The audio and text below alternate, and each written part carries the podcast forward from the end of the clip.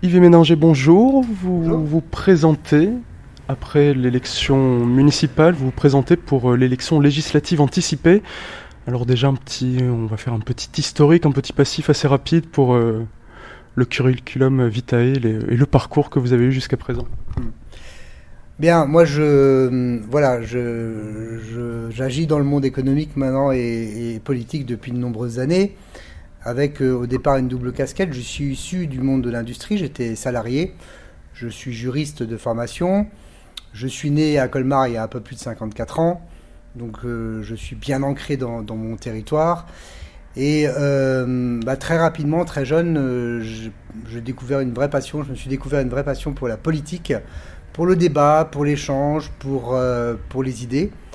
Et euh, dès le départ, moi, c'était ma filiation politique. Euh, je me suis inscrit dans, le RPR de Jacques Chirac, de Philippe Séguin. Je suis un gaulliste convaincu, gaulliste social. Et, donc j'ai toujours effectivement défendu mes, mes, valeurs et mes convictions. Et donc là, on passe d'un ancien mandat de premier adjoint pendant plusieurs années quand même. La députation, c'est la suite logique des choses? Effectivement, je, suis rentré au conseil municipal de Colmar en 1995. J'étais simple conseiller municipal. J'étais d'ailleurs le Benjamin. Et puis j'ai terminé entre 2008 et 2020, donc pendant 12 ans, euh, premier adjoint. Donc c'est dire que je connais particulièrement bien les, dossiers de Colmar, de Colmar Agglomération. Mais j'étais également euh, président du SCOT Colmar-Ravauche. C'est un, document d'urbanisme. Euh, qui détermine justement les, paysages et l'urbanisme de tout le secteur, de toutes les communes autour de Colmar. Donc euh, là encore, j'ai une belle, expérience et une belle connaissance des, dossiers et notamment du monde, rural. Et donc euh, forcément, la logique, bien, compte tenu de cette expérience colmarienne, de cette expérience du fonctionnement du monde rural, euh, de mes convictions, de mes valeurs, euh, bien j'ai envie de porter ces idées, ces valeurs et ce travail euh, être la voix de l'Alsace, la voix du territoire, la voix de Colmar à l'Assemblée nationale. On a besoin en tant qu'élu local d'avoir un peu pratiqué quand même pour connaître ce territoire avant d'aller à Paris pour défendre tous ses intérêts. Et on va dire que l'heure est grave, là c'est quand même un grand tournant pour l'Alsace à la veille de la collectivité. Et c'est maintenant qu'il va falloir faire les choses pour que l'Alsace ressorte de cet accident dramatique Elle était peut-être sûrement plus touchée que d'autres régions françaises par le corona. Oui, d'une manière générale, il faut toujours savoir de quoi on parle. Et, le problème des politiques, justement, c'est qu'ils ont tendance, et c'est ce que les gens reprochent aux politiques, et, malheureusement ici ou là, ils ont raison, bah, les politiques qui parlent beaucoup et qui parlent sans savoir. Et voilà, moi j'ai toujours pris pour habitude de, parler de ce que je connais. J'ai cette expérience de 25 ans d'élu, mais j'insiste aussi de, 20 ans euh, d'exercice d'un métier de salarié dans le privé. Donc quand j'aborde les sujets économiques, je sais de quoi je parle. Quand j'aborde les, sujets qui concernent la sécurité, qui concernent l'environnement, qui concernent euh, l'autorité, je sais de quoi je parle, je l'ai pratiqué.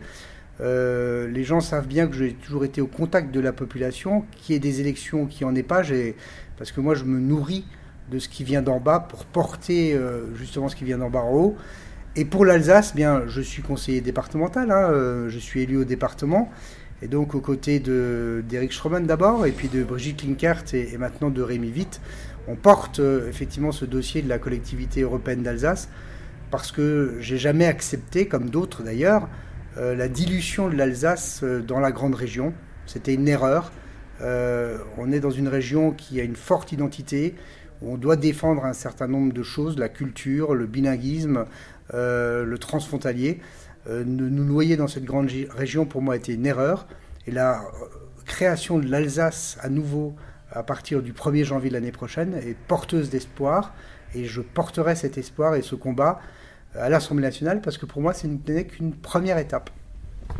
L'étape suivante, ça va être bon, la collectivité européenne d'Alsace, là, c'est signé, on sait qu'elle va arriver. Ce qu'on ne sait pas encore, c'est son champ de compétences, ses pouvoirs, c'est, pas tout à fait bien fixé.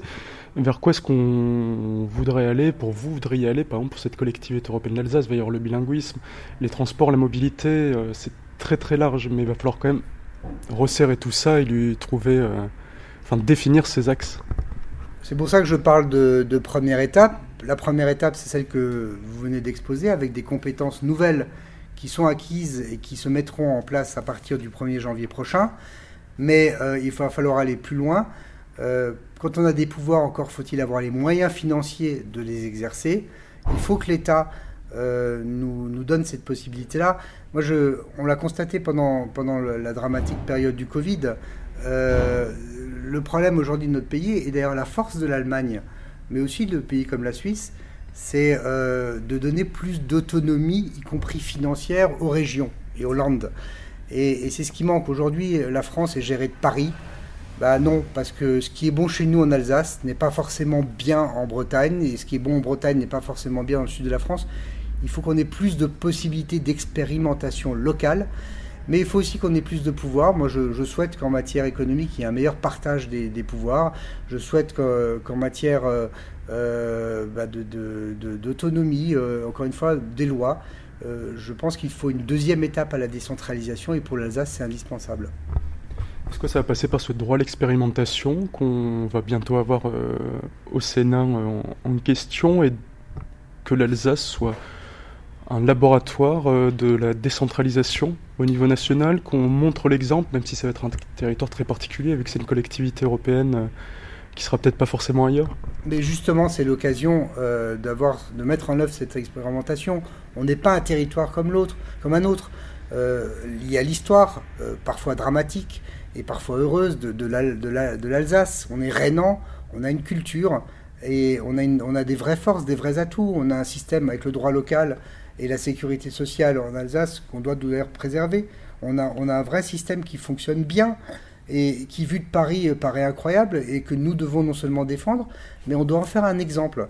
Mais moi, ce, ce qui m'importe, c'est que justement, euh, on ne peut plus gérer un pays de manière uniforme. Euh, je reviens sur ce que vous me disiez tout à l'heure, le, Covid. on a dû attendre une décision de Paris pour euh, la, mise en œuvre euh, des, mesures euh, de confinement. Alors qu'en Alsace, on avait déjà commencé largement à payer un lourd tribut au Covid. on aurait dû, il y a des régions qui n'auraient pas eu besoin d'être confinées, d'autres qui en avaient besoin avant, c'était notre cas. Pas besoin, c'était éventuellement la Normandie. Et pareil, on a, c'est l'uniformisation qui va plus dans ce pays. Donc moi, je, réclame effectivement une deuxième vague de décentralisation et le droit à l'expérimentation est très bien, j'y adhère et je pense que l'Alsace peut effectivement être pilote dans ce domaine-là, doit être pilote dans ce domaine-là. Une économie très chamboulée, c'est le premier volet de votre programme, enfin économie chamboulée actuellement par euh, cette crise. Et quel va être euh, ce plan de relance économique pour le territoire? Il faut relancer dans l'industrie mais aussi un peu sur le social, sur l'humain? Qu'est-ce qu'on va privilégier en premier ou est-ce qu'on met les deux côte à côte euh, également? Je disais tout à l'heure que je suis un, gaulliste social, un personnage politique que j'aimais particulièrement qui était Philippe Séguin. Et Philippe Séguin disait clairement que la meilleure des politiques sociales, c'est celle qui permet d'avoir un emploi. Parce qu'on le voit bien, aujourd'hui les gens privés d'emploi, ben, ils sont marginalisés très rapidement, malgré le système social qui existe qui d'ailleurs parfois fait plus appel à l'assistanat qu'à la solidarité. Moi, je préfère la, solidarité que l'assistanat. Mais euh, il faut garantir un emploi et on voit bien, avec euh, la crise du, Covid, euh, on a une forte augmentation eh bien, du chômage liée à la fois aux défaillances d'entreprises qui, déposent pour certains, certaines le, bilan, et elles sont nombreuses malheureusement, et on va le voir encore dans les prochaines semaines. Euh, lié à la faiblesse de la, de la demande et, le pouvoir d'achat qui est plutôt en diminution. Mais en plus, quand on perd son emploi, forcément, on a un pouvoir d'achat en diminution. Et puis, comme on n'a pas de visibilité, on épargne. La France est d'ailleurs l'un des pays d'Europe qui a le taux d'épargne le plus élevé, ce qui, ce qui effectivement réduit la, consommation et bloque le système. Donc il faut effectivement une, une politique de relance économique, à la fois qui s'adresse aux entreprises, il faut libérer les énergies. Euh, il y a trop de réglementations, trop de paperasserie qui pèsent et trop de charges qui pèsent sur, nos entreprises.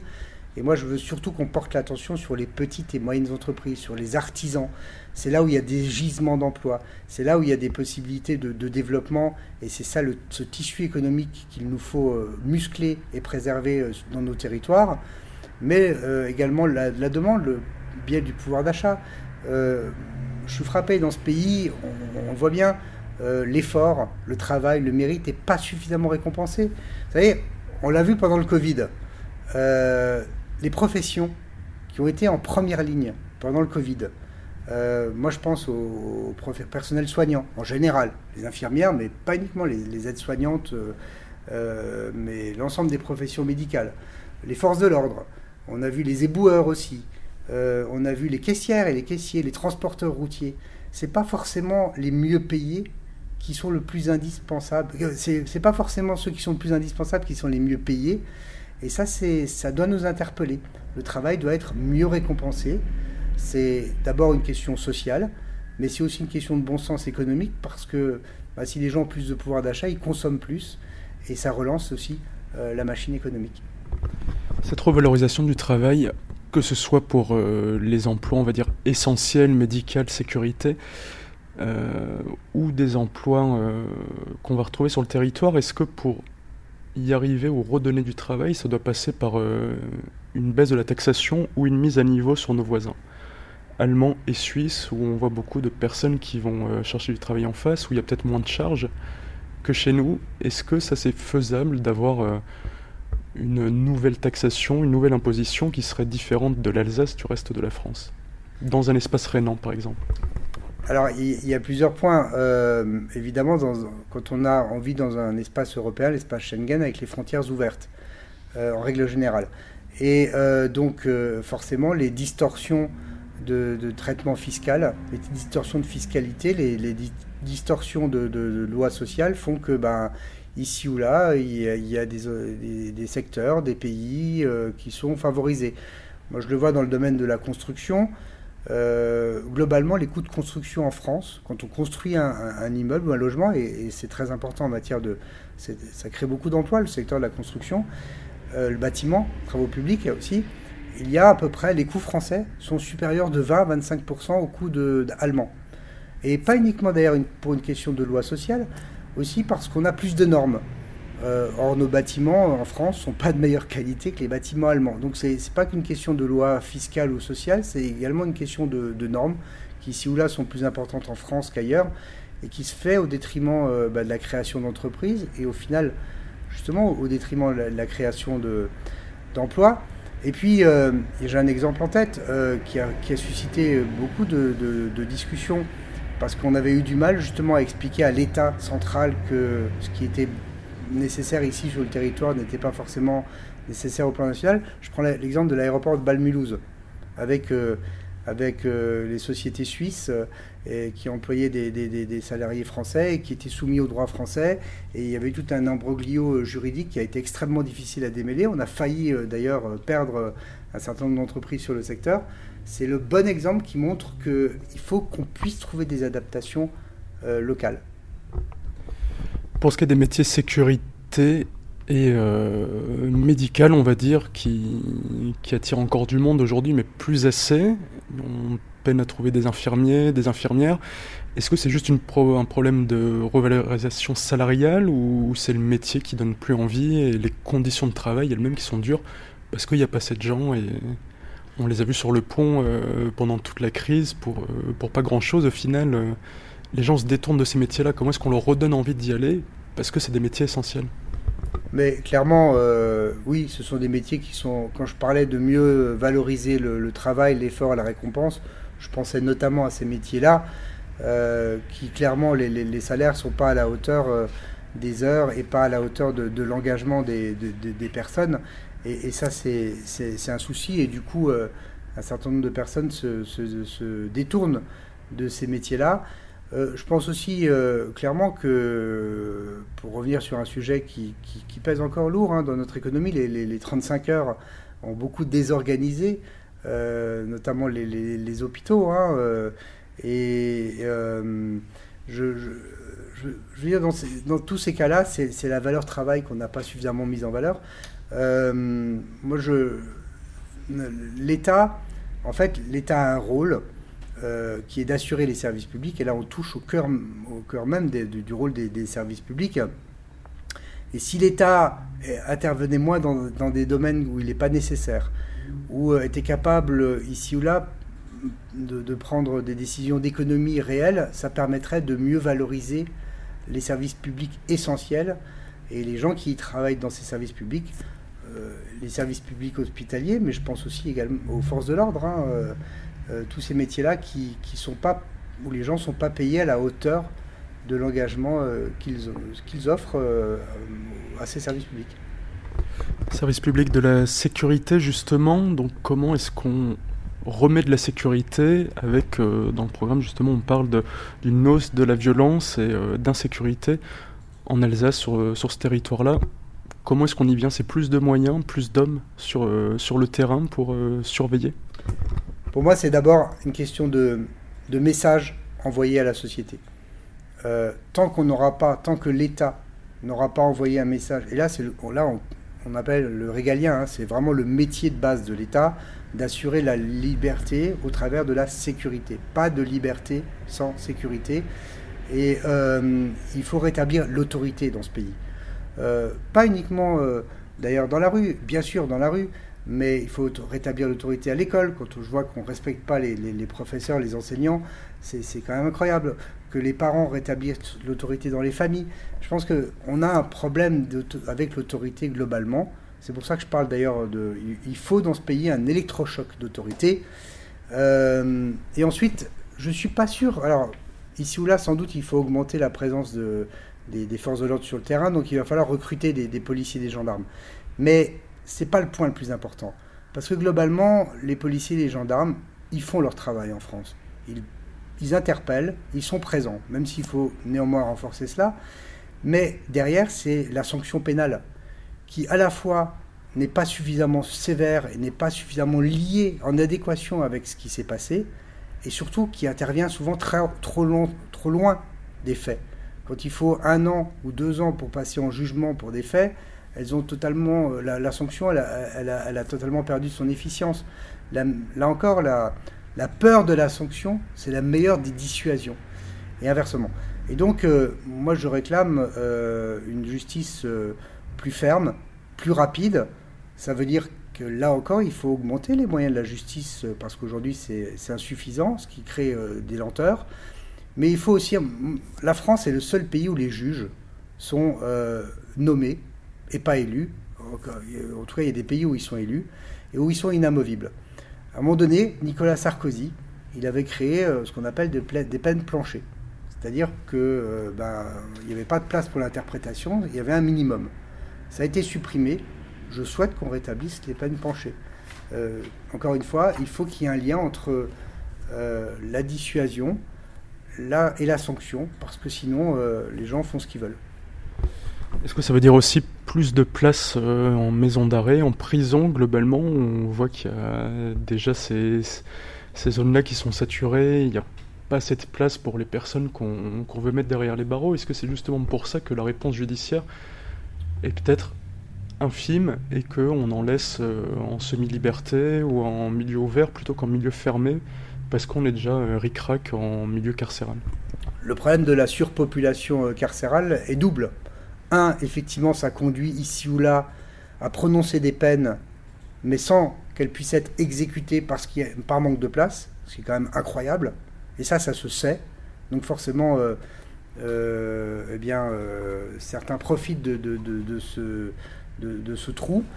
Et ensuite, la surpopulation carcérale crée parfois des promiscuités entre les différents détenus qui parfois aggravent encore la situation de ceux quand ils sortent qui ont été encore pris encore plus qui sont encore plus violents après euh, parce qu'ils ont côtoyé des gens qui étaient très dangereux et qui se sont fait euh, euh, manipuler ensuite.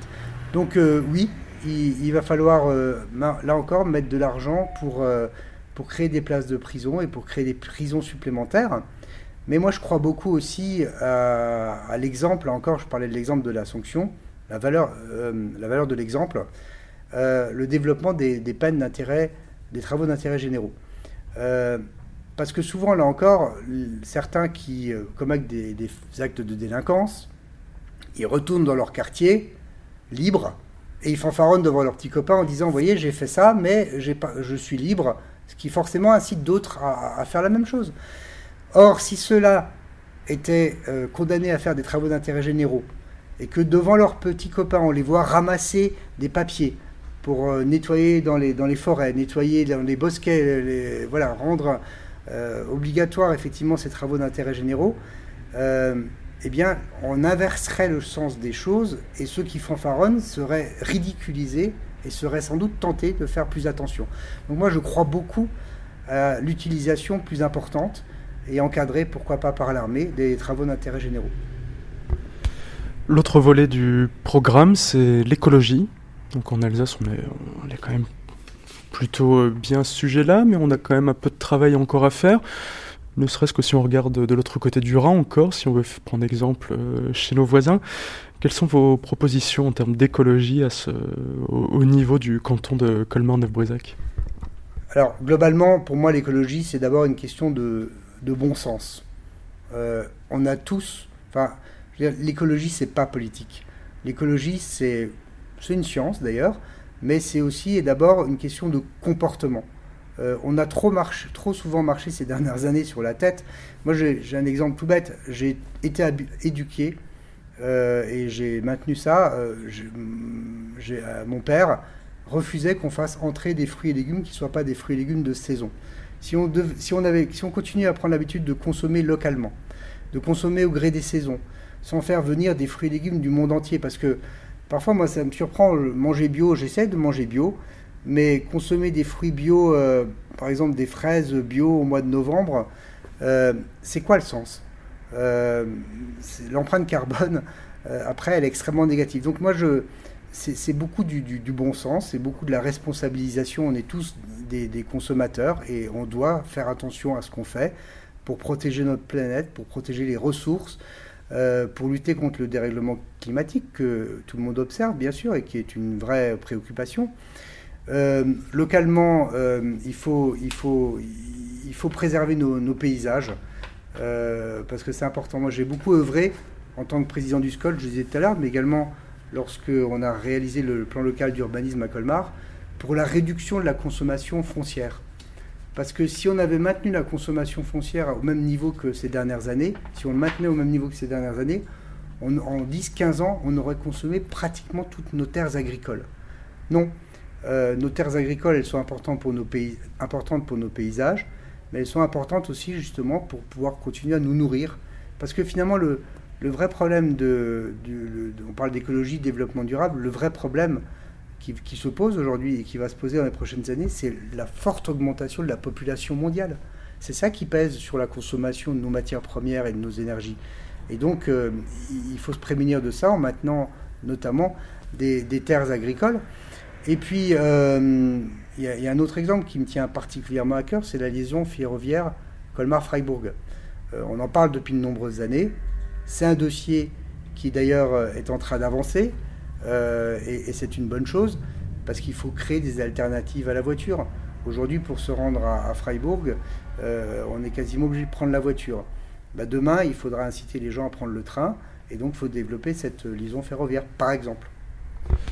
On parlait justement d'augmentation de la population et d'écologie. Est-ce qu'il y a un moyen légal en tant que politique, par exemple, de pousser ces terres agricoles à être vraiment utiles à sa population? Donc je m'explique, plutôt que d'avoir que des céréales qui vont peut-être apporter de l'argent, euh, retrouver une certaine souveraineté euh, agricole et de, pouvoir presque être autonome, et, euh, que ce soit en termes d'alimentation ou même de, sanitaire, de ne pas se retrouver comme on s'est retrouvé pendant cette crise Covid avec tout ce qui venait à l'international qui ne passait pas.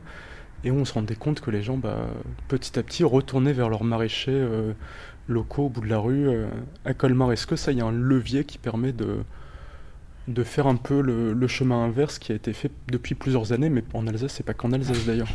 Moi, j'espère que, euh, que toutes les, euh, euh, que tous les, bons réflexes qui ont été pris pendant, le Covid, qui, est était justement de redécouvrir son, son petit maraîcher du coin, le circuit court. On a bien vu effectivement l'importance et, l'utilité de ce type de, des producteurs locaux. Euh, je souhaite que la prise de conscience qui a, pu se faire puisse perdurer. Euh, après, j'ai l'impression que c'est le cas et c'est plutôt une bonne chose. Mais à nous, effectivement, d'intervenir. Je le disais tout à l'heure par le biais des, règles d'urbanisme qui rendent des terres inconstructibles et qui, qui permettent effectivement de, continuer la, culture. Moi, j'ai beaucoup insisté en travaillant avec les maraîchers de Colmar pour leur permettre de, maintenir une, existence, parce que Colmar est une terre maraîchère d'origine, que beaucoup de maraîchers ont, ont arrêté. Il faut aussi qu'ils leur activité, ils n'avaient pas de repreneurs, donc il faut aussi assurer euh, chez les maraîchers des, repreneurs, parce que sinon on a des terres qui ne servent à rien. Et puis sans doute qu'il faudra passer d'un modèle d'agriculture euh, intensive à euh, un modèle d'agriculture plus respectueux de la, nature. Mais là encore, il ne faut pas simplement demander aux autres de faire des, des efforts. Chaque consommateur doit être un acteur et doit être responsabilisé. Et c'est à nous aussi d'exercer une pression sur les uns et les autres pour, euh, pour, pour que... Voilà, je parlais de bon sens tout à l'heure, on y est en plein dedans.